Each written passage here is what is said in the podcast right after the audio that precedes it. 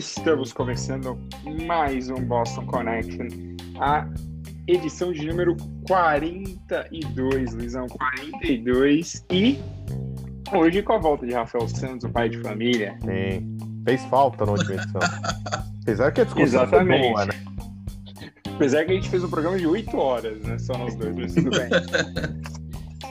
Bom, mas então, se semana passada nós falávamos sobre Palmeiras campeão mundial e o Super Bowl, as coisas já foram definidas. O Super Bowl já tem o seu campeão, o velho novo campeão. E o Palmeiras não vai ter o Mundial, para tristeza do Luizão, que apesar de não ligar, diz que não liga pro torneio, mas se fosse campeão mundial, ficaria feliz. Exato. Então. Mas é isso, Luizão, boa noite. Esse é o destaque inicial, por favor, que depois a gente vai falar mais pra frente. A meu destaque inicial é uma notícia muito triste que aconteceu essa semana. Na verdade, é, na terça-feira, gravamos uma quarta, né? O Boston Connect, essa coisa, né? É, são os horários alternativos, flexíveis. É, a, a, funcionários aqui desse podcast são fantásticos. Grava em qualquer dia Legal. e horário. É, não, meu destaque inicial é sobre os ataques racistas que o tenente-coronel da PM de São Paulo, Ivanilson de Souza, sofreu numa conferência online que ele estava fazendo para o Instituto de Relações Internacionais da USP. E ele falava exatamente sobre esse programa que ele está tentando implantar de um combate do racismo que a gente sabe que a PM de São Paulo tem praticamente uma cartilha informal de apreensão, de, é, de detenção e mortes de jovens e negros principalmente. E ele está tentando mudar essa cultura, essa política paralela quase dentro da corporação. E durante a apresentação do Tenente Coronel Evanilson, é, a tela dele foi invadida por hackers e aí começaram os xingamentos, né? Até o momento que a gente grava, é, não há informações de participação de membros da USP oficialmente nesse ato criminoso, e sim hackers, podemos falar neonazistas, fascistas, racistas e todos esses adjetivos que é, nós odiamos, né? E isso acho que simboliza muito, infelizmente, como o nosso país ainda está atrasado em séculos nessa questão do racismo. É, uma, é um tema muito discutido, mas com poucas ações que a gente vê que vão dar resultado. Então, meu destaque inicial é esse episódio, mais um episódio lamentável de racismo envolvendo negros aqui em São Paulo. Ah, Luiz, eu não vejo muita. Confesso pra você que não vejo muita solução, não. Sendo bem, bem sincero, assim, nesse, nesse quesito do de racismo, principalmente na, na polícia militar, e ainda que é um ambiente que, apesar de ter centenas, milhares de negros, é um ambiente bem racista. E assim, quanto a gente não punir de verdade e, e, tentar, primeiro assim, mudar a educação das coisas, né? Então, tentar começar da base, mas enquanto não houver uma punição real para racismo, as pessoas vão continuar cometendo, seja no futebol, seja na polícia, na política, não, nada muda. Então, assim, é, é ficar dando murro em ponta de faca, porque precisa fazer alguma coisa para mudar para ontem, mas quando é apertado, ninguém, ninguém realmente toma uma atitude. Quer falar aí, Rafa? Antes de, dar, antes de dar seu destaque. É, sobre isso depois você dá seu destaque inicial. Cara, a solução. É, o, o, você foi muito bem em falar sobre o ambiente racista da PM. É, é sempre bom lembrar que 75% das pessoas mortas por agentes do Estado no Brasil são negros, a maioria jovens, a maioria pobres. Então a gente vive num país que existe basicamente um massacre da juventude negra. É um país que atira, esfola, some com o corpo de parte do seu futuro. Quantos cérebros a gente perdeu nisso? Quanto, quanta gente talentosa? Quanta gente que podia transformar a realidade? Então, é, a curto prazo, para o lance do racismo, é cadeia e a médio e longo prazo, educação.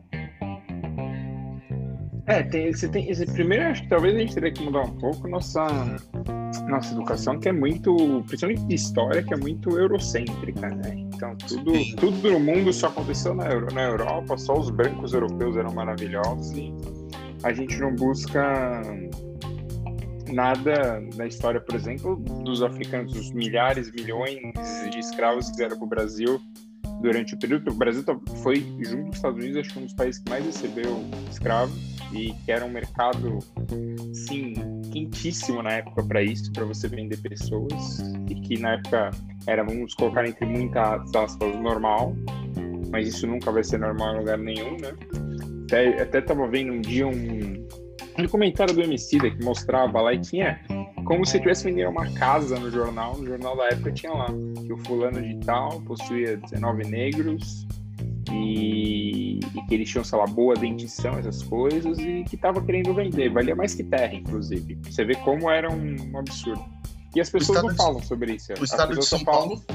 Desculpa, pode falar. Não, pode Desculpa, falar. O estado de São Paulo, o, o, tradicional jornal, tinha classificados com venda de negros. Então, então, mas é exatamente isso, Rafa. Tipo, é.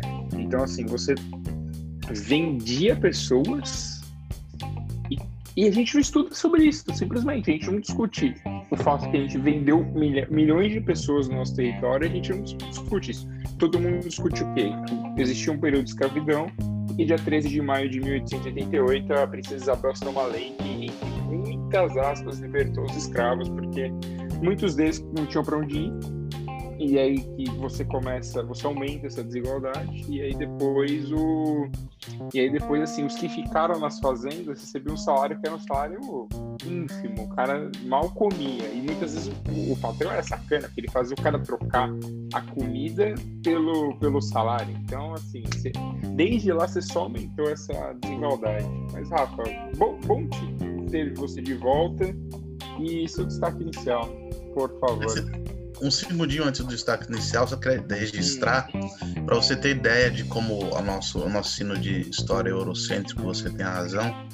A primeira coleção de livros didáticos com a história africana foi traduzida para português do Brasil na época que o Fernando Haddad era ministro da Educação.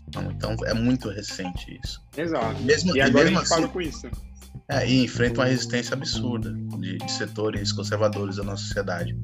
O meu destaque inicial não poderia deixar de ser é o maior escândalo judicial da história do Brasil e da, da América Latina, talvez um, alguns dos maiores do mundo, que é, que é a Vaza Jato.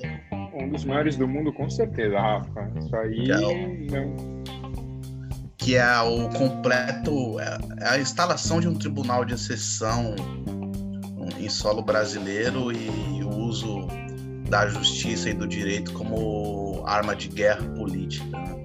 É, antes as pessoas falavam isso, muita gente inteligente tinha essa leitura já, e alguns setores mais conservadores da imprensa ou negacionistas, tem gente que nega até hoje, né, que tá nessa ainda, é, achavam que era a teoria da conspiração. Acho que depois do levantamento do sigilo dos diálogos obtidos na Operação Spoofing, está mais do que claro que o que houve em Curitiba foi um, foi um escândalo, assim, foi um escárnio com, o Poder Judiciário brasileiro. E nisso resultou num, na completa destruição de um dos setores mais importantes da nossa economia, que é o setor de construção civil, que exportava serviços, que competia de igual para igual e vencia muitas vezes concorrência em obras com empreiteiras norte-americanas, empreiteiras espanholas, empreiteiras inglesas. Então é o, o prejuízo da Lava Jato ele está longe de ser dimensionado ainda. Não estou falando nem politicamente, estou falando de, econômica, de economia mesmo. A, a OAS, para vocês terem ideia, chegou a ter 60 mil funcionários. Notícia recente do ano passado que eu escrevi, a empresa tem recuperação, recuperação judicial, é, fala que tinha atualmente 11 mil funcionários. Então vocês imaginem só, uma empresa atingida pela Lava Jato perdeu 50 mil postos de emprego. Um negócio absurdo. Então, mas aí, Rafa, na hora do. Só, só queria fazer aqui o nosso, sempre, nosso tempo real de quarta-feira, quando a gente grava de quarta-feira. O Léo Chu fez o gol, o Ceará e o Ceará está ganhando de São Paulo, que não é muito difícil ultimamente. Mas, então, voltando aí, Rafa, o seu destaque, seu destaque inicial. Não é. Do Ceará você vai voltar para Lava Jato. Vou, vou não. Cara, são, são crimes iguais, eu diria. Mas, assim, então, o, o grande problema, eu acho que do, de toda essa história da Lava Jato foi que houve uma grande compra de um barulho que esses caras eram heróis, entendeu? E eles, em muitos casos, eles só estavam fazendo a obrigação deles, que era julgar pessoas que estavam sendo acusadas de corrupção, ou procurar provas de pessoas que estavam sendo julgadas por corrupção. E, e eles, vamos dizer assim, eles compraram esse barulho. E aí tá o nosso o, o, nosso grande buraco que estamos enfiados atualmente e fora, fora a destruição econômica. Né? E, e, é bom fazer um meia-culpa também, Fê, porque o, o lavajatismo ele é um vírus que, que, se, que se espalhou pelo Ministério Público e por parte do Judiciário, mas é um vírus ainda mais perigoso porque ele se espalhou por parte da imprensa. É, na cobertura inteira da Lava Jato, sobrou muita parceria, sobrou muita broderagem editorial e, e, faltou jornalismo, faltou senso crítico, faltou vergonha na cara de muita gente que toda a nossa imprensa. É, e quem era crítico à Lava Jato era taxado de corrupto, é, perdeu alguma teta no governo, ou é a favor de bandido. E, e tá aí, né? Tá aí. os fatos é, na cara das pessoas que, que julgavam gente que era crítica a Lava Jato como a favor da corrupção. É, eu fui um desses caras que foi taxado de, de defensor de bandido, vagabundo, não sei o que, etc e tal. Tá aí. Exatamente. Tipo, então é isso, assim, é. Você, você, tipo, todo mundo que falou algo contra, assim, foi um desgraçado. E agora a gente chega nesse ponto aí que nossa maravilhosa Lava Jato, mais do que desmascarada, tem uma, uma, matéria muito boa, inclusive, que eu li no The Guardian anos atrás, acho que talvez uns dois, três. Cara, uma matéria assim, matéria especial, aqueles long reads, né, que eles falam. Fonte, conversou com centenas, milhares de pessoas, tudo para exaltar a Lava Jato buraco nós estamos atualmente. Luiz Anversa tem uma tatuagem nas costas, lava jato, entendeu? Não, e é aí tá aí. E agora tá fingindo que nunca esteve do lado de lá. O Luiz tem uma tatuagem nas costas escrito Immortal We Trust. Isso é uma grande bobagem. Meu posicionamento sobre a Lava Jato é público e notório. Podem caçar nas edições anteriores do Boston eu sempre falei que houve abusos é, comprovados, mais do que comprovados na, na Luiz, na, Luiz, na eu preciso parar de novo, entendeu? Aqui é. Não é dá para ter uma linha de raciocínio. Desculpa, quarta-feira, dia de rodada, tem empate 1 a 1 São Paulo e Ceará, gol do Luciano. Luciano Ronaldo. Luciano Ronaldo. Então seguimos aí. Pode continuar, Luizão. Desculpa. Não, não é, é, só é só para falar que eu maioria dos meus posicionamentos da Lava Jato sempre foram seguindo a mesma toada. É, para mim foi uma, uma operação policial é, muito importante para a história do Brasil que levou muita gente, figuraça, o colarinho branco para cadeia merecidamente. E durante esse processo, o, como vocês falaram, eu acho que o, o sucesso, a fama subiu a cabeça de gente como o ex-juiz Sérgio Moro, Deltan Dallagnol e turma, e aí eles trocaram os pés pelas mãos, sim. É, eu falei isso anteriormente também, e a Vaza Jato foi só uma prova do que já se falava em alguns veículos de mídia, que as, os meios como a Lava Jato conseguiu alguma de suas operações mais simbólicas e mais marcantes não foram os meios legais. E isso de, deve ser combatido sempre.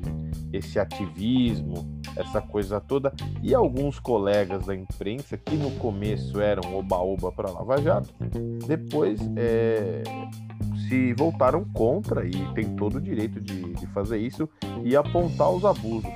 Eu volto a afirmar, só tem alguma alguma discordância com o Rafa nessa questão das empreiteiras, de falar de ter que punir o executivo e não a empresa. Eu até concordo, mas a, a, fica difícil também você não punir a empresa quando Modebrecht da vida, que agora mudou o nome, tinha um departamento de pagamentos paralelos a executivos, políticos, um departamento instalado ali dentro para caixa 2, caixa 3, caixa sei lá o que. Então é uma tarefa difícil. Eu, eu até entendo que o ideal é você não punir a empresa e os executivos que lideraram esse processo corrupto. Mas é, alguma, alguns casos isso fica praticamente impossível, porque a empresa estava dentro desse esquema sujo. E aí não tem outra Antes... alternativa, a meu ver. Eu já tô vendo o Rafa coçando o queixo que ele quer responder, entendeu? Mas antes, eu vou responder uma coisa pra você, Luizão. É, eu acho também um absurdo assim, quando você passa no limite. Eu acho que tem o lobby e tem a corrupção. E eu acho que em alguns pontos a gente passou um pouquinho desse limite. Não na Lava Jato, mas no nosso sistema. Porém, entretanto, contudo, eu não sabia de algumas coisas, aí quando você vem morar no lugar, você começa a aprender. As empresas americanas, elas reclamam muito que elas não podem, elas são proibidas de fazer lobby internamente nos Estados Unidos. Então, para elas tentarem ganhar alguma coisa, elas, às vezes, quando elas vão concorrer com uma empresa, tipo, por exemplo, imagine então aqui que o Google Estados Unidos vai concorrer, sei lá, contra a Microsoft e a Alemanha por alguma coisa. A Microsoft pode fazer o lobby. Por lei, o Google não pode fazer o lobby pelo Google Estados Unidos. É a lei. Porém, entretanto, contudo, milhares de empresas americanas têm escritórios pelo mundo. Então, o que eles fazem? Eles fazem por, pelos outros países o que eles querem fazer, entendeu? E isso a lei permite, porque você está fazendo fora dos Estados Unidos. Ou seja, o americano ele é bem malandro. Ele fala assim: aqui não tem corrupção. Ah, mas se você está fazendo na Inglaterra, você pode fazer o que você quiser. É o jeitinho brasileiro exportado. Entendeu? É, então, assim, é, é eu entendo, o próprio Congresso americano é cheio de lobby. Muitas Sim. vezes empresas daqui fazem o lobby por fora para conseguir chegar no que querem. Entendeu? Então, assim, e, e, o setor de construção ele vive muito desse lobby, principalmente o setor que exporta serviços, que era o caso do Odebrecht. O Odebrecht fez centenas de milhares de obras na África. Não é porque eles gostam de, do brasileiro, eles gostam do Ronaldinho, do Ronaldo Fenômeno fez porque o Brasil foi lá e bancou uma grana para fazer isso. E infelizmente, em certos lugares só faz dinheiro entrando assim. É, é bizarro, porém, entretanto, contudo, é a nossa vida, né? Então, assim, é, é, é bem triste isso. Essa é a grande real. O mundo é assim, Fê. Não é a nossa então, vida. O mundo é assim. Mas, Rafa, a Siemens é, paga propina. Não é uma coisa só de empresa brasileira. É, não, não, isso, isso é um fato. Eu tô, eu tô falando do Brasil que Agora, eu tô falando aqui. Pode falar. Agora eu gostaria de falar, um, rebater o Luiz com uma, uma visão sobre a Lava Jato muito legal que eu vi essa semana, que não é a minha, mas fez todo sentido quando eu li uma entrevista. Eu li uma entrevista do José Roberto Batocchio, que é um jurista, um dos maiores criminalistas do país, ex-deputado federal, ex-amigo do Brizola a leitura que ele faz da Lava Jato é inteligentíssima, porque ele acredita o, movimentos como o da Lava Jato ao 11 de setembro e a, e a instituição do Patriot, Patriotic Act, que é, que é, a Lei de Segurança Nacional dos Estados Unidos. Né? A leitura que ele faz é o seguinte: é, para manter esse papel de polícia do mundo dos Estados Unidos, é, isso exige muitos recursos, muita grana. E devido a um, um certo, uma certa estagnação do, do poder de, financeiro do contribuinte americano, os Estados Unidos passou a exportar o, a sua jurisdição, os seus valores, é, o seu modo de encarar a justiça como um modo de drenar recursos de outros países. É, isso aconteceu aqui no Brasil, mas o, o Deutsche Bank também sofreu multas bilionárias nos Estados Unidos. É, tem, tem uma série de, é, então, tem uma série de outras empresas que sofreram esse movimento. O que ele faz a ressalva é que aqui no Brasil é, essa coordenação teve, além do, do prejuízo financeiro, teve um, um aspecto político de minar a nossa democracia. Por que isso? E ele explica bem. E isso é tá documentado, é fato, é notícia, tá, gente? Não tem nada de, de novo no que eu vou falar. Mas existe uma política do DOJ, que é o Departamento de Justiça americana, de treinar procuradores e juízes de países em desenvolvimento. E o, eles vão para os Estados Unidos é, serem capacitados em uma série de, de coisas e, e, e são incutidos é, numa visão de mundo de que o crime de colarinho branco, um lavagem de dinheiro, é mais grave do que um crime de estupro, por exemplo. Essa, então, essa não, visão do mundo tem sentido. Então, é, entra naquilo que eu estava falando antes, entendeu? Que é exatamente isso. Você é você fazer, tipo, na, no meu país não pode. Mas se quiser fazer do lado de fora, não é problema meu, entendeu? Só que aí tem o fato de eles serem xerife do mundo e querer fazer o. e, e dominar tudo, né? E, e, na visão do Batóquio, por que que tem isso? Porque, por que atacar o, o crime, os crimes de colarinho branco, de dinheiro, propina, etc. Porque o Departamento de Defesa dos Estados Unidos ele entendeu que o 8 de setembro só foi possível porque os terroristas tinham acesso a grandes recursos financeiros. Então é, é aquela coisa do mundo perfeito. Você combate, em tese, o, o fluxo financeiro dos terroristas e ainda drena recursos para manter sua política de, de polícia do mundo. Vale lembrar que um, antes da Lava Jato, um dos focos do, dos Estados Unidos era a região da, famo, da chamada Tríplice Fronteira aqui no Brasil, que, que foi apontada como um, uma região muito interessante para a movimentação financeira de, de grupos terroristas. Então, é, não é só a justiça, tem todo o movimento geopolítico aí. É, os Estados Unidos não é a primeira potência a fazer isso. É, na história do mundo, toda potência mundial ela exerceu o poder de influência em maior ou menor grau. É, vide a Inglaterra, né, que primeiro, primeiro roubou todas as riquezas da América dos espanhóis e dos portugueses no alto mar, aí depois começou a lucrar com o tráfico de escravos, aí depois foi contra o tráfico de escravos. Aí quando percebeu que podia existir uma potência na América do Sul é, basicamente quase obrigou o Brasil, Uruguai e Argentina a dizimar o Paraguai. Então é, é uma. Se você olhar na história do mundo, é um movimento natural até. Só que é a primeira vez que eles usam o, o direito como arma de guerra, como máquina de drenar recursos de outros países. Então, mas o. Eu aí, Rafa, o ponto é assim: isso está na história do mundo, né? Isso vai continuar. E, cara, sei lá, eu, eu acho que cada vez vai estar tá pior, porque assim, cada vez mais os países vão. Eu acho que o mundo, apesar de alguns países tentarem o, o contrário, eu acho que cada vez mais o mundo está se abrindo. Né? Tipo, alguns países, por exemplo, na Europa, os Estados Unidos tentou se fechar um pouco. Cada vez tipo, você não tem mais fronteira e cada vez mais está aparecendo xerifes do mundo. Por exemplo, a China faz um, é, ela age como uma xerife mais quieta em regiões que talvez os Estados Unidos não desse tanta atenção, como a África, por exemplo. Então, assim, eu acho que essa situação, para mim, ela tende só a piorar, entendeu? E, e, e, talvez isso num futuro, espero que num futuro bem sei lá, uns 100 anos, leve, leve a gente para uma outra guerra. Você, Luiz, o que, é que você acha? Ele tá preocupado porque ele tá vendo os investimentos offshores dele eu, eu, Eu acho que a leitura histórica que o Rafa fez foi, foi muito precisa. É, é, exatamente isso que aconteceu ao longo dos séculos, né?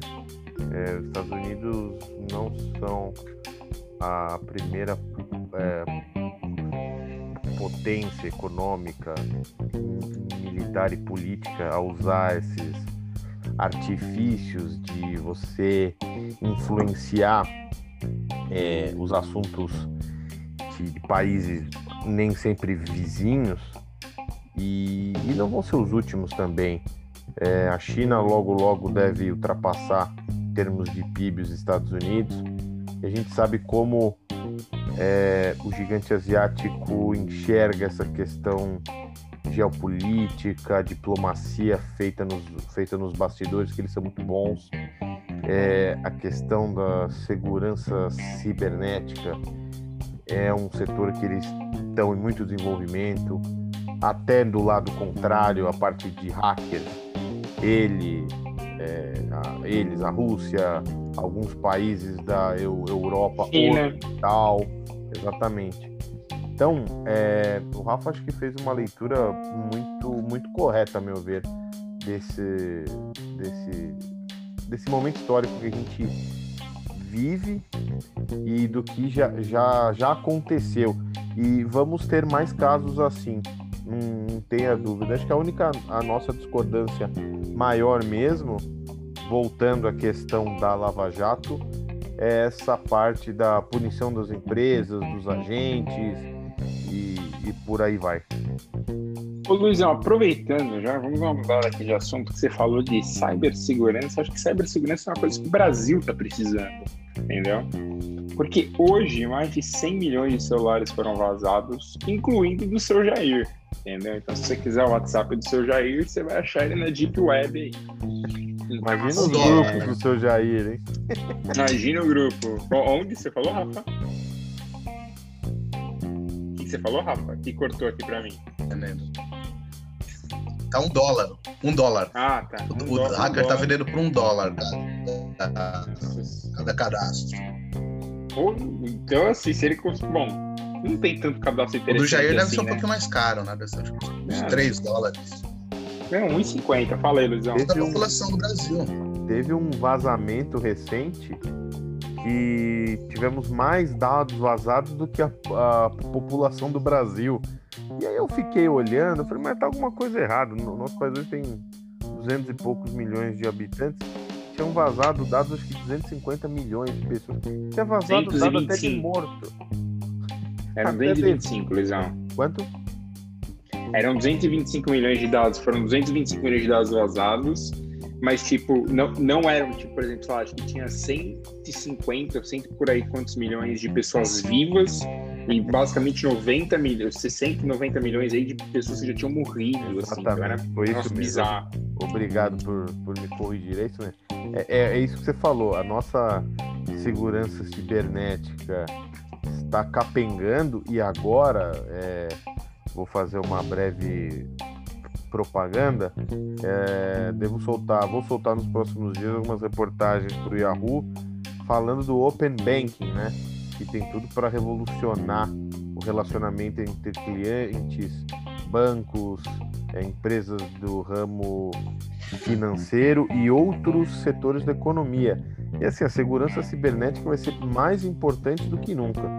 Então, logo mais eu vou soltar uma série de reportagens aí sobre Open. Não, e, e, se vocês quiserem saber mais sobre segurança, tem um, o futuro próximo da segurança e talvez dos bancos, que é o Open Bank que está falando, passa pelo nosso querido blockchain, entendeu? Que, que é uma forma de segurança de dados completamente diferente do que a gente tem hoje que é um pouco não existe nível, né? Então assim, todas as pessoas têm o mesmo nível de segurança e elas são autorizadas iguais quando elas têm acesso à base de dados. E tudo surge muito por causa das criptomoedas e tudo mais. Essas criptomoedas vão eu não diria que elas vão para nossa, tipo, não para nossa geração, mas assim, para um futuro muito próximo, elas vão revolucionar o mundo porque, por exemplo, no Brasil você tem 45 milhões de pessoas, se eu não me engano, na última vez que eu vi, sem conta no banco. E, e por exemplo, aqui nos Estados Unidos, se não me engano. Milhões. É, então acho que deu uma caída, porque se não me engano, esse dado que eu vi era de 2016, 17, não lembro bem. E nos Estados Unidos, se eu não me engano, são 50 milhões de pessoas, sem contar no banco. Então, assim, é, se essas pessoas elas não chegarem nem no banco, imagina quando elas vão chegar na criptomoeda. Não vão chegar, né? E aí, até aproveitando que a gente está falando disso, antes a gente cair no assunto hoje de mercado de transferências, hoje vamos falar um pouco aí dos milhões que o mercado de transferência movimenta pelo mundo, mas a NBA tem. Todo mundo aqui já alguma vez já colecionou um card, né? Figurinha. A NBA lançou um negócio chamado NBA Top Shot, que é você basicamente assim, os, os famosos cards agora eles eram vídeos. E eles são feitos por blockchain e tal, então você pode comprar esses cards. Cada um tem o seu, então assim, se o Rafa comprar antes de mim, tipo, sei lá, 10, 15 pessoas podem ter. Eles podem valorizar de acordo com a carreira do jogador. Então, por exemplo, no final de dezembro agora foi aniversário do LeBron James. Uma pessoa comprou um vídeo por 100 mil dólares. Só que um detalhe, tá? Esses vídeos eles estão no YouTube. Só que aqui nos Estados Unidos, para você ter essa tara, antigamente você tinha com os, os cards, né? Então, assim, o card do jogador que vem atrás com, os, com, os, com as estatísticas do jogador, que era muito legal. O Brasil teve isso um tempo, tem um em São Paulo antigo, mas a NBA fez isso e virou uma grande febre, assim, as pessoas, você pode, quando você entra no site, você pode comprar o seu primeiro pack por 10 dólares, então, assim, é, é bem interessante o que isso tá virando, e o mais engraçado é isso, porque são lances que todos estão no YouTube, só que são lances que você compra e você pode revender, você pode valorizar o negócio dentro do. Você pode comprar por Bitcoin, por cartão de crédito, débito, dinheiro na conta, da forma que você quiser. Só que só, que só comparando antes de você falar, Luizão, isso tá assim, milhões de milhas, quilômetros distante das pessoas que, por exemplo, não tem conta no banco, entendeu? Então, assim, é, a evolução ela vai, vai a passos lentos nessa questão ainda do banco, apesar de ter muita coisa boa acontecendo. Vejo no Nubank aí, o C6 e tantos outros bancos que já não tem mais taxa, basicamente você não usa dinheiro, então é uma loucura. Mas fala aí, Luizão. É, não, essa, essa, essa sua informação dos, dos cards eletrônicos, pelo menos assim, da NBA, já é um outro nível desse relacionamento eletrônico que a gente tem com dinheiro, com banco, enfim, você falou, lembra dos cards? E, é, me tira uma dúvida, esses cards da NBA, os vídeos são basicamente os highlights dos jogadores? É, imagina assim, o LeBron James é uma baita enterrada. Esse lance ele vai para um card. E aí o card ele, é, ele é um cubo em 3D. Então você tem o lance, você tem o número de série do card, você tem os status, você tem a idade de jogador e tem um nível de raridade. Então, por exemplo, um lance do LeBron em 2003, quando ele estreou na liga, vale centenas de milhares de dólares. Porque segue o padrão dos cards. O que, que eram os cards? Era de 1 a 10, uma pirâmide, onde 10 era o mais raro e 1 os mais simples de você comprar você compra aí. Então, assim, o mercado de cards é muito aquecido nos Estados Unidos, tanto que teve um tempo atrás que venderam do Jordan por 400 mil dólares. Só que agora tem esse card online, que é uma coisa que você nunca vai ter, mas que você pode revender e que ele pode flutuar o valor dele dentro de um dia. Cara, então, assim, é, eu não conhecia isso. É, então, é, não, isso é bem novo, Luizão, isso é bem novo. Depois eu tô cadastrado na plataforma, eu queria entender como funciona, mas é isso. O primeiro card já custa 8 dólares, você ganha alguns cards, e aí você vai. Você pode trocar por de valores iguais, ou você pode simplesmente vender e fazer dinheiro para que você compre mais, entendeu? A ideia da plataforma é que você cresça, entre aspas, financeiramente, como se fosse uma bolsa de valores. Você cresça a sua coleção e financeiramente. Só que esse dinheiro basicamente você não tira. É o dinheiro que vai ficando ali e vai. Fantástico. Bom, mas vamos mudar aqui de assunto, que agora a gente fala do mercado de transferência, o mercado de transferência que o Rafa gosta muito. Desde a loucura da eleição na Câmara, né, Luizão, semana passada, quando a gente estava aqui, o, o, casamento Rodrigo Maia, Semineto e Democratas acabou. Né? Maia acusou de traição, a Semineto falou que não tem nada disso, e o Maia passou a ser a grande grande joia aí do mercado de, de transferência de partidos. Card valorizado. E, é valorizadíssimo esse daí. E assim, há um namoro forte dele com o PSDB, há um namoro forte dele com o Cidadania, se eu não me engano, e também tem um outro caso que está muito valorizado, porque o presidente Jair Bolsonaro continua sem partido. Então ele está escolhendo entre o PTB e o Patriotas, está muito mais próximo de fechar com o Patriotas. Então, assim, é nada a ver com New England Patriots, aparentemente, mas ele está perto de fechar com os Patriotas. Então, assim, é, é um mercado que está aquecido no momento, né, Rafa? Essas mudanças políticas aí. E que pode, obviamente, afetar muito 2022. São, são, são, duas, são duas transferências importantes, né? E são dois projetos distintos. O Bolsonaro que é um partido para colonizar, é, implantar o bolsonarismo nele, é quase uma legenda de aluguel. E o, o, Rodrigo Maia, ao contrário, ele é muito atraente politicamente para partidos de centro e até centro-direita, porque ele é ele é preparadíssimo, ele é inteligente, ele ele é um interlocutor do mercado financeiro, isso é muito importante do ponto de vista eleitoral no Brasil. Ele circula muito bem entre, entre os donos do dinheiro e ele entrega, né? Um dos principais problemas do bolsonarismo é que eles não entregam, eles não têm o mínimo de competência para para colocar em prática o que eles prometem. Vídeo o nosso ministro da Economia. É, e o Rodrigo Maia não, o Rodrigo Maia ele. Cara, o Rodrigo Maia foi um dos fiadores do da nossa democracia nos últimos anos como presidente da Câmara e ele é muito criticado justamente por setores de esquerda por não ter colocado em votação nenhum pedido de impeachment do Jair Bolsonaro. Né? Quando na verdade ele foi basicamente muito prudente, porque não adianta você colocar um pedido de impeachment que não tem a menor chance de ser aprovado na Câmara. Isso só vai fortalecer o Bolsonaro e o bolsonarismo. Visto isso, é, uma prova disso bem clara é a, a eleição para presidente da Câmara recente. O candidato do Bolsonaro ganhou. É, corre a boca pequena que rolou 3 bilhões de emendas. Enfim, abriram o cofre para eleger o presidente da Câmara. Como é, você já tinha falado que ia acontecer. E o, hoje a Câmara aprovou, sem muitas delongas, a, a, um projeto de autonomia do Banco Central. Né? Então, é, essa maioria conquistada a muito dinheiro, sabe, a custa de muito dinheiro pelo Bolsonaro, é, talvez faça o governo começar a andar um pouco mais no que ele se propõe, o que necessariamente não é uma coisa boa, mas porque tudo que o governo Bolsonaro se propôs a fazer e conseguiu fazer foi muito ruim. Só ver a nossa situação ambiental para você ter ideia do estrago que o bolsonarismo pode fazer, né? Porque então, o Salles passou realmente boiada. Então, mas assim, desde 2018, né, a gente sabia que não era uma escolha muito difícil, porque apesar do Estadão tentar fazer que fosse uma escolha muito difícil, não era uma escolha muito difícil. Luizão tá aí com cara de quem tá arrependido do voto.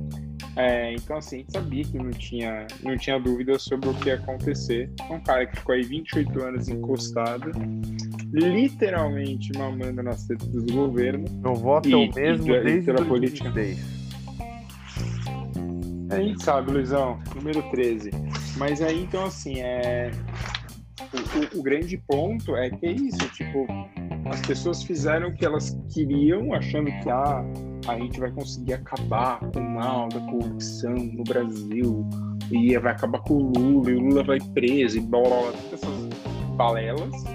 E, cara, e agora a gente vê que não, o país está afundando e, e, a, e, a, velha política está mais forte do que nunca. Eu não sei como, assim, pessoas inteligentes, cara, pessoas que que tem um conhecimento básico, é que, é que tem uma grande diferença entre a pessoa ser inteligente ela saber um pouco de política, mas é, é, essas pessoas, assim, tipo, elas caíram num conto de fadas que, tipo, o Bolsonaro assumiu o Brasil, em um ano a gente já tá livre de corrupção, e que, cara, ia tá tudo bem. Em um ano, assim, o Brasil ia ser a melhor, ia ser a terceira maior economia do mundo, só para Estados Unidos e China, não teríamos corrupção, e que a, e os políticos vão fazer tudo que a população queria. Eu, eu realmente não sei quem, quem foi o gênio a, a, pessoa que inventou essa, essa história, assim, ela, sei lá, ela merece o prêmio Jabuti pela história que ela criou. Impressionante. Fala aí, Rafa. Você tá com cara de que quer falar. Ah, de novo, né? O, um dos frutos diretos do lavajatismo no Poder Judiciário, no Ministério Público, na imprensa, é o Bolsonaro. O Bolsonaro é filho, ah, de, é filho direto do lavajatismo. Vale lembrar que durante a ilegal condução coercitiva do ex-presidente Lula, é, o plano era levá-lo para Curitiba e o Bolsonaro estava lá a postos com rojões. Vale lembrar que o ex-juiz da Lava Jato é, abriu mão da magistratura para aceitar prontamente um cargo no Ministério da Justiça. Vale lembrar que, vários, que vários policiais federais subiram de cargo é, vertiginosamente na gestão do Sérgio Moro na, no Ministério da Justiça. Então, o Bolsonaro, ele é, é, filho do lavajatismo, só que é aquela história do filho começar a engolir o pai, né? É, nesse caso aí, o filho ficou muito maior que o pai, entendeu?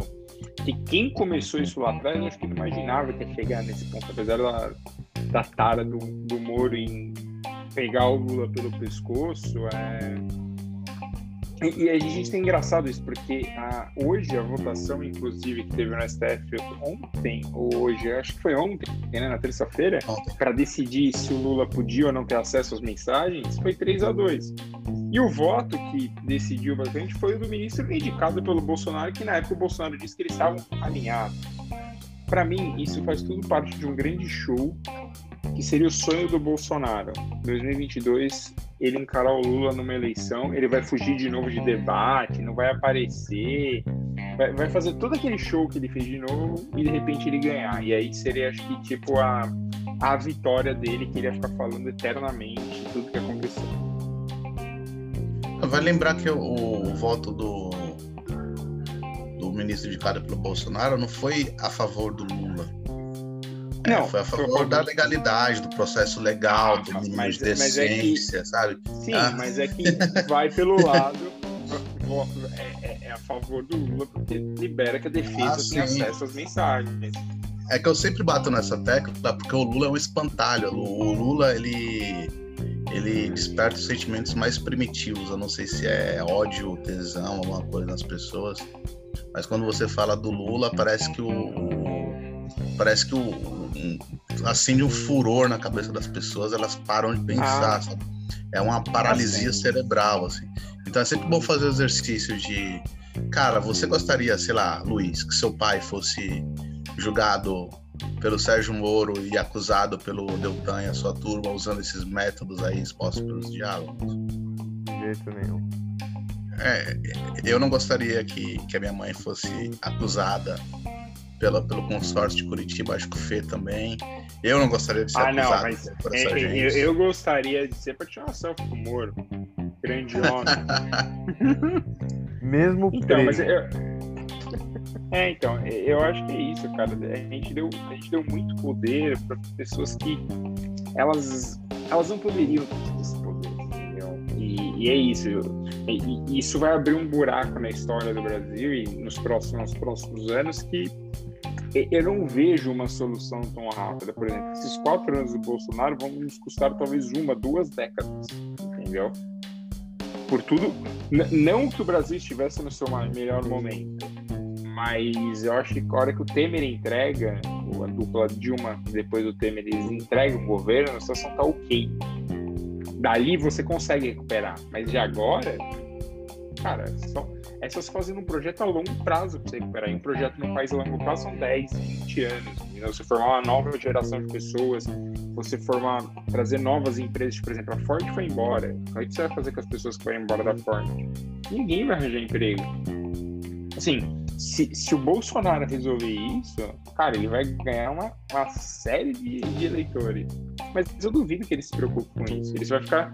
Ele prefere bradar contra a Ford e deixar acontecer. Quem também deveria tentar resolver isso seria o senhor Paulo Guedes, mas né? Deve estar ocupado dando uma palestra ali para os caras da Faria Lima lá.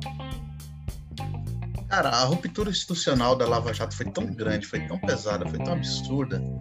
Se você parar para pensar, um, um, juiz de primeira instância de um estado que está longe de ser um, centro econômico, cultural e político do Brasil como o Paraná, é, se viu é, empoderado o suficiente para para vazar um áudio ilegal de um presidente, para combinar com os amigos procuradores dele como emparedar ministros.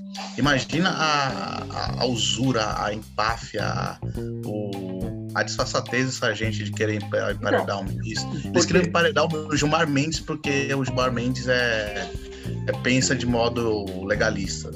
É então, um Rafa, mas esse é o ponto. É, aí a gente volta ali atrás do que a gente estava falando, entendeu? É, esses caras foram tratados como heróis da nação. Para mim, esse é o grande problema. Entendeu? Eles foram tratados como o, os grandes os salvadores da nação. E a gente sabia que isso ia dar ruim em algum momento. É, Primeiro que as foram... pessoas não são. Primeiro eles que as pessoas não são preparadas para. É, então. Primeiro que eles não são preparados para isso. É preparado para fazer o seu trabalho de juiz, não para ser herói de uma nação. Qualquer pessoa, se tipo, se o policial salva uma vida, o cara vai virar um herói e fica meio doido, porque ele acha que ele tá acima de todo mundo. É, então, assim, segundo que, cara, não existe o que eles fizeram, entendeu? E, e, era claro, assim, as atitudes eram bem claras. A gente vai vazar isso aqui no Jornal Nacional, tal hora, a gente vai fazer isso tal horário, porque, cara, você gerava é, tudo que os marqueteiros amam é, falar de gerar leads, né, de capitais de informação. Cara, a Lava Jato fez assim com uma perfeição para ser estudado em escola de, de publicidade os caras respeitavam até deadline, Fê. Hum?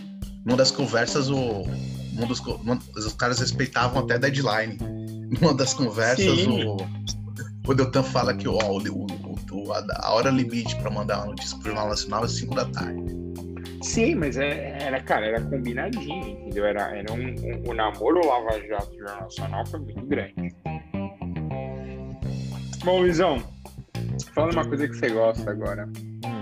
Hoje a cidade de Tampa esqueceu máscara, esqueceu. Hoje foi festa.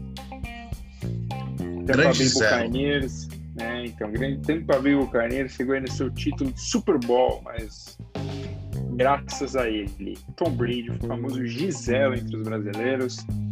É, 43 anos nas costas, a gente não tá nos 43, a gente não chegou perto, mas também não vou conseguir sete títulos de NFL, acho que ninguém aqui vai até lá. não, não, não. Nem sete títulos acho que no videogame eu vou conseguir, então não vou conseguir ser uma lenda, ganhar anel, essas coisas. Mas, cara, me surpreende, assim. Ele é um cara que dedica a vida ao esporte, literalmente, é um doido varrido. Tem um método de, de vida, de como fazer as coisas. É, diz que não come muita coisa, mas hoje tem um vídeo dele que depois ele confirmou. Saiu carregado do barco, porque tomou muita tequila no barco. Então tava daquele jeito, mas comemorou, jogou o troféu de um barco pro outro, porque Tampa fez um negócio diferente, fez no Rio a comemoração do título. Então, assim, é. Mas é legal, gosto de ver. Eu, eu acho que tem. Agora começou uma certa discussão, Luizão, que eu gostaria que você falasse: Tom Brady ou Michael Jordan? Ah, não só Tom Brady e Michael Jordan, mas vários, né? Tom Brady, Michael Jordan, Pelé, é, Phelps, é, Gretzky, é, Federer, vários. Colocaram esses gênios todos nesse mesmo time aí. Falou, quem é o melhor de todos? É óbvio que não dá para comparar, são modalidades completamente diferentes. É, mas assim, o Super é, Bowl. É, não, pode falar, Luizão, pode terminar, desculpa. É, não, é assim, você vê o Tom Brady jogando, eu já fiquei sentido com a, com a vitória do Tampa contra o Green Bay Packers, né? Todos sabem que eu tô pelo Green Bay. E assim, é, você vê o, a, a, tranquilidade que ele, que ele joga, ele pode estar nas situações mais adversas durante o jogo. E você sabe que ele vai te dar o bote, você sabe que você não pode desperdiçar nenhuma chance contra ele, como o Green Bay fez, num jogo que ele teve três interceptações no tempo, e o Green Bay não se aproveitou disso. Eu falei, vai perder. Se você não aproveitar o Tom Brady sendo interceptado três vezes, você não vai ganhar o jogo. Não vai ganhar o jogo, porque ele. Luizão, mas só uma coisa, não é um desabafo sobre a derrota de Green Bay, é falar do Super Bowl e do eu vou Tom Brady. chegar lá, eu vou chegar lá. E assim, e o Super Bowl de, de, de, dessa temporada foi muito sem graça, na minha opinião, que foi um domínio completo do Tampa e o Patrick Mahomes estava sozinho. O time não ajudou em nada, ele teve que correr por um caminhão de jardas. É, infelizmente não conseguiu fazer o time do, do Tampa com os, os jogadores de uma certa idade conseguiu envolver tranquilamente o Tampa, não se viu ameaçado em nenhum momento. E assim, o Tom Brady colocou o Patrick Mahomes no bolso, Kansas no bolso, todo mundo no bolso e falou assim: não tem. Enquanto Tom Brady estiver jogando nesse nível, e assim, ele não tinha o time mais forte, a gente já tinha falado isso. Mas enquanto ele estiver nesse nível, a equipe que ele estiver vai ser muito competitiva sempre e não podemos descartar de ele estar no Super Bowl por muitos anos. Porque assim, o cara tá num alto nível, não é assim, ele não tá naquela explosão que ele tava com o New England. Mas ele sabe como ninguém é, os atalhos do campo, as principais jogadas para cada tipo de tempo. Então, assim, para você ganhar do Tom Brady hoje, com 43 anos, você precisa ser perfeito. Você não pode falhar uma vez, porque o pessoal deve pensar, né, nesse ano, principalmente que ele foi para Tampa, falar, ah, ele, foi para Tampa, vai ser meio despedida porque ele queria sol, né? Meu, o cara tava voando, claro, começou meio, meio frio, a equipe não começou tão bem, mas engrenou no momento certo. Chegou nos playoffs assim, quente, e aí foi ganhando, foi ganhando, chegou na final. Kansas estava meio um pouco, um, um, pouco inseguro. Eu já tinha falado que não estava muito confiante em Kansas para essa, essa final e deu no que deu. Tom Brady colocou tudo no bolso. É o time com o maior número de Super Bowls agora, né? Franquia Tom Brady sete títulos. E assim, espero vê-lo jogar por muito tempo, porque é, somos privilegiados de ver esse, esse gênio em campo. Luizão, é, só antes do Rafa, você quer dar algum pitaco sobre Super Bowl? Mas assim, é, diz do Tom Brady que ele joga mais dois anos, que ele falou que ele quer chegar aos 45, tem 43, para ser prova 44, eu não lembro exatamente quando ele faz aniversário, acho que em agosto. E depois, 45, ele falou que ele encerraria a carreira.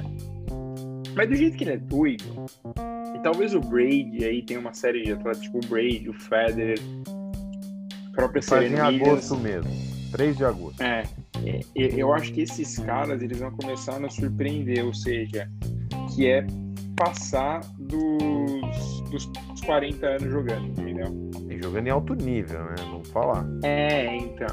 Não, te, te, a gente tem casos já. Por exemplo, o Buffon é um caso, o Rogério jogou em alto nível, o Daniel Alves sonha fazer isso, mas não vai fazer com um preguiçoso. Mas, assim, o, é, é, impressionante, cara. E ele segue muito a risca isso que ele faz, do TB12, até uma academia que gosta disso. Segue numa linha bizarra. Assim, ele é uma, é uma máquina, né? Ele, ele é uma máquina. Então, Rafa, mas já por outro lado, queria te perguntar uma coisa. Você não está falando do Super Bowl? Sei que você não acompanha muito futebol americano. Mas, Rafa, o Palmeiras tem mundial? É, primeiro, não. Não tem mundial. Ah, é, e, e, segundo, eu só vou dar um, um pitaquinho no Super Bowl. É, eu gostei muito da análise toda do Luiz, muito embasada, etc e tal. Mas, cara, é, desses gênios aí do esporte que você falou, tem um gênio maior que sempre será, que é o Pelé. Então, é. Não adianta colocar, tentar, tentar colocar pessoas de outros esportes menores na mesma prateleira do Pelé, porque isso nunca vai acontecer. É, acho que é bom a gente ter um pouco de sensatez quando a gente fala uh, nesse tipo de comparação, porque o Pelé é o Pelé, o Pelé é o atleta do século, o Pelé, você falou que o Tom Brady é uma máquina, se for, se for uma máquina, o Tom Brady é um Ford Ka e o Pelé é uma Ferrari, velho. Então, é... Pelé, tá? Respeito com o rei. Agora, sobre o Palmeiras... Pouca xenofobia. Não, não tem nenhuma xenofobia, eu tô exaltando o Pelé. Pouco nacionalismo, pouco.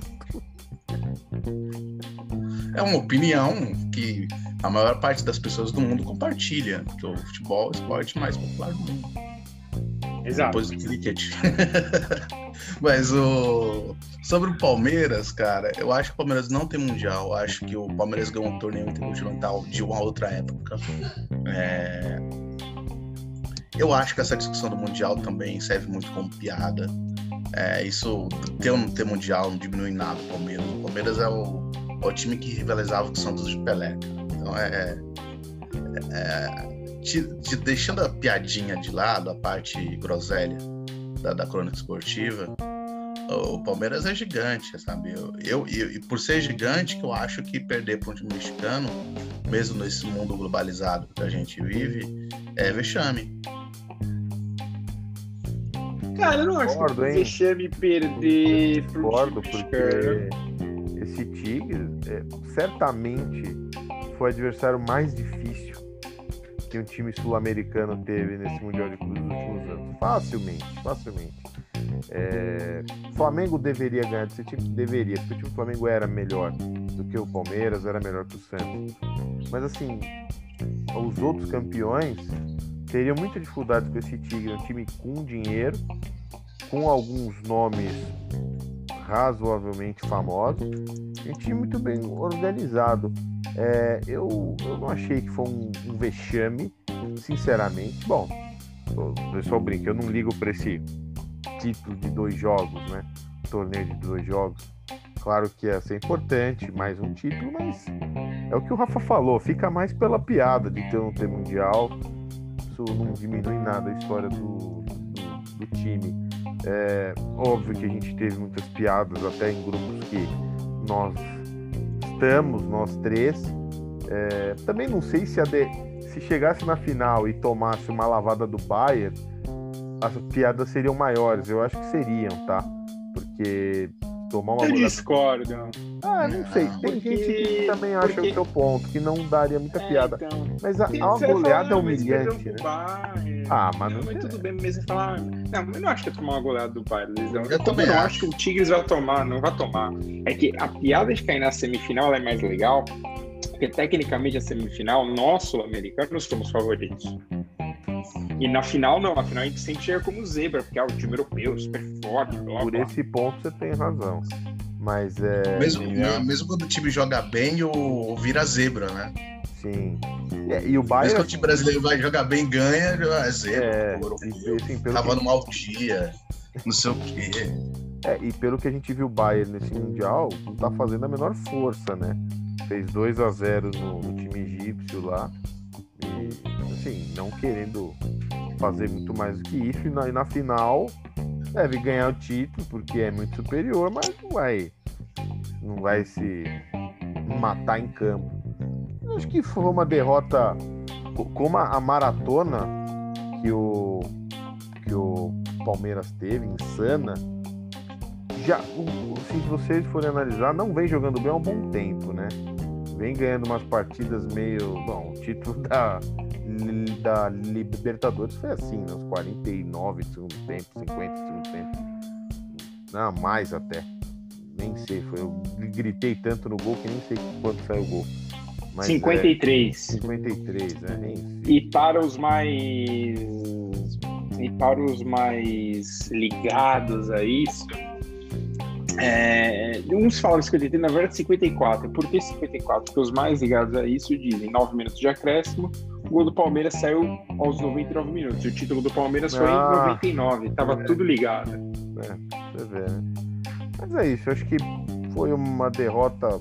É, foi feia, porque todo mundo esperava a final entre Palmeiras e Bayern, mas o Tigre foi amplamente superior no jogo todo.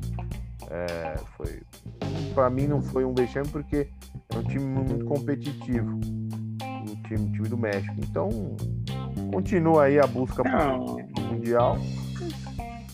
Nada que altere a história do, do time a não ser as piadas dos rivais.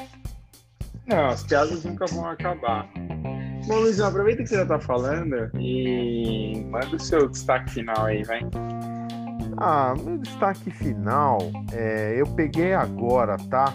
É uma coisa meio polêmica, não queria acabar com polêmica, mas eu vou apagar, eu vou acabar. A colunista da Folha, Marilene Felinto, escreveu um, um, texto na Folha de São Paulo, ela é colunista do jornal, no dia 6 agora.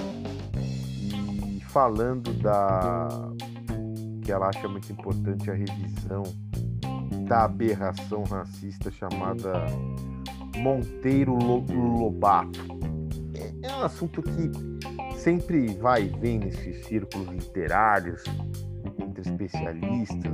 Muitos livros do Monteiro Lobato têm expressões racistas demais e tem aquela toda aquela discussão que a gente faz aqui no Boston sobre como a gente trata dessa questão tão delicada, mas tão importante num país como o Brasil que o racismo é escancarado, mas muita gente fala que não tem racismo.